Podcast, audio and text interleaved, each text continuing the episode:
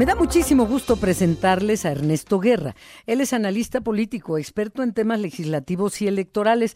Eh, te saludo Ernesto y recuerdo que hace una semana conversábamos aquí eh, sobre lo que estaba pasando en el Tribunal Electoral. Antes de que pasemos al, asunto por el que hoy te pedimos eh, que nos tomaras la llamada, que es más que inquietante, pero resulta que hoy vuelve a haber sesión en el Tribunal Electoral y ni siquiera está en la orden del día el tema de la multa de 60 millones de pesos a Morena. Me dice nuestro querido compañero Sergio Perdomo que tal vez el próximo miércoles. Digo, tengámoslo presente. Le están dando vueltas, dando vueltas y pues, pues nada, que lo hacen a un lado el tema de la multa. Buenas tardes, Adriana, ¿cómo estamos? La verdad es que eh, estuvimos muy pendientes desde la semana pasada que lo bajaron pero eh, hoy nos enteramos por eh, la cuenta de X del magistrado Felipe de la Mata, que es el promovente de este asunto, quien ha hecho público la sentencia que va a poner a consideración, eh, que le solicitaron alegatos el Partido Acción Nacional.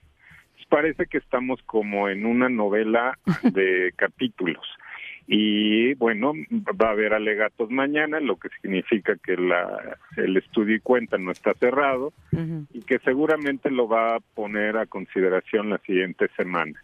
Esta es la razón por la cual no se no se enlistó en los asuntos de la cuenta del magistrado Felipe de la Mata. Entonces, bueno, Ojalá. esperemos que, que esto no cambie. Lo que sí fue importante y hay que decirlo, Adriana, es que eh, después de los alegatos del día lunes con Morena, con eh, la representación de Morena en el Consejo General del INE, el mismo magistrado volvió a subir el link confirmando la sentencia eh, de los más de 62 millones de pesos en contra de Morena. Entonces, digamos, el sentido no ha cambiado por lo menos hasta hoy. Veremos después de los alegatos del PAN eh, y cómo lo presenta para la siguiente semana. Está muy bien. Ahora sí, punto y aparte. Eh, eh, este tema que, que, vi que publicas sobre el, el, diario oficial de la Federación, hay una reforma al artículo 65 de la Constitución que evita la doble legislatura. Ya, punto, porque había ese riesgo. Pero esto hace que López Obrador vaya a gobernar un mes con la próxima legislatura. O sea, el 2 de junio vamos a acudir a las urnas.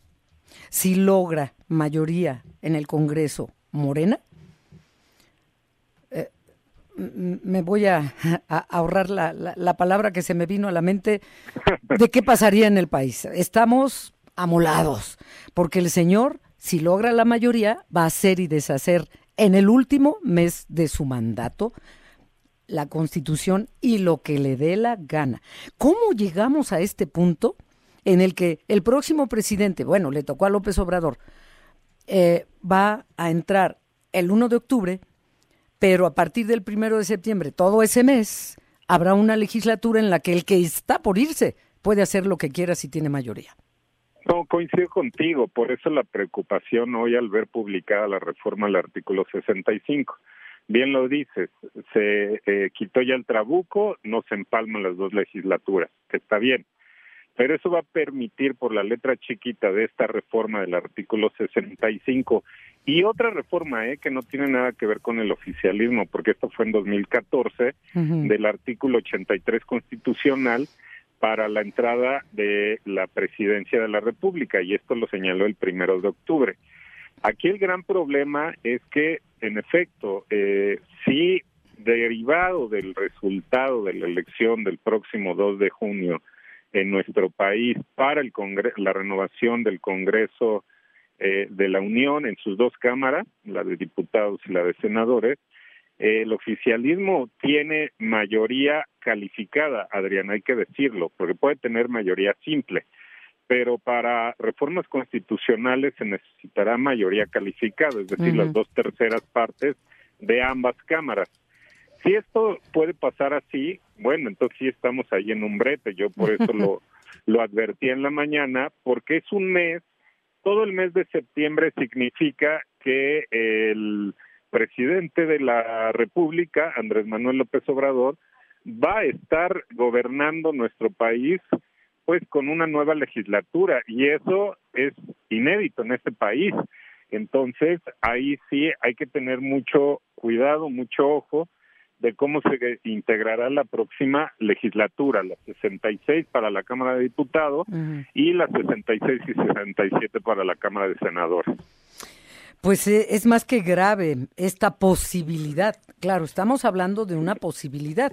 Depende de lo que decidamos los mexicanos el próximo 2 de junio. ¿Quién hizo esas letras chiquitas de, los que, de las que nos hablas al principio de esta conversación, Ernesto Guerra? Mira, la primera, la del artículo 83, fue derivado de la reforma constitucional del 2014. Es decir, ahí hay que echarle el guante a la oposición para decirlo claramente, eh, por un lado. Y por el otro, esta reforma del, del 65 que empalmaba también fue derivada de la propia reforma constitucional del 2014 y por eso tuvieron que legislar al vapor para quitar el empalme de estas dos legislaturas.